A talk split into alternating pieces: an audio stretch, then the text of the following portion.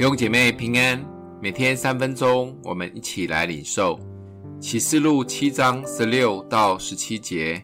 他们不再饥，不再渴，日头和炎热也必不伤害他们，因为宝座中的羔羊必牧养他们，领他们到生命水的泉源。神也必擦去他们一切的眼泪。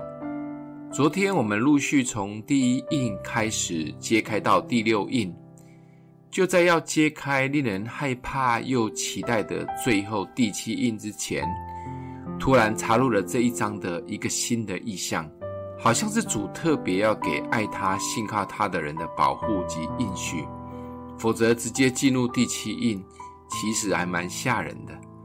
插入的这两个意象是犹太的十二支派的十四万四千人受了保护的印记，以及无数为主经历过大患难、穿白衣的人站立在主的宝座前的两个景象。有人说，这两类的人，第一类指的是犹太人中信靠耶稣的，当然，这犹太十二支派中的十四万四千人，或许只是一个象征的数字，或许不止这一些人。而另一类的，就是多到数不完的，在全世界中那一些在患难中为主得胜的基督徒们。这两类的人都有一个共同的特征，就是相信耶稣基督的拯救，甚至是经过许多的难处及患难，依然坚持站立在主面前的人。说穿了，这一章真的是神给每一位。无论处在什么困难中，依然愿意紧紧跟随耶稣的人，最大的安慰及鼓励。很多基督徒喜欢唱赞美之泉的那一首《奔跑不放弃》的诗歌。今天我们特别挑的经文，也是主给我们的鼓励。主鼓励真实信靠他的人，可以经历不饿、不渴、不被日头伤害，因为他是我们的大牧人，也是生命的泉源。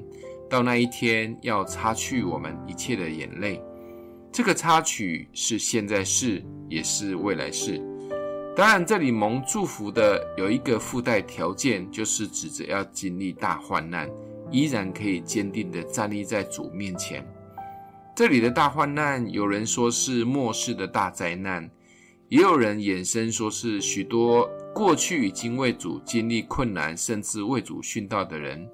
但不管是过去的、现在的或未来的患难，只要能为主继续站立奔跑，都是可以得奖赏的。或许在我们的生活中会经历一些小小的患难，例如为了主，我们选择放下老我；有时被误解、受委屈，依然紧紧跟随神；面对试探诱惑时，我们选择圣洁。这都是患难的小操练。一次一次，让我们的属灵信心坚固起来。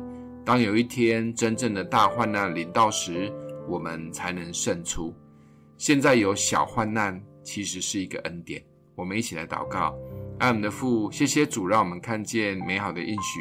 我们要成为得胜者，无论经历什么患难，我们选择紧紧地抓住，跟随你。奉耶稣基督的名祷告，祝福你哦。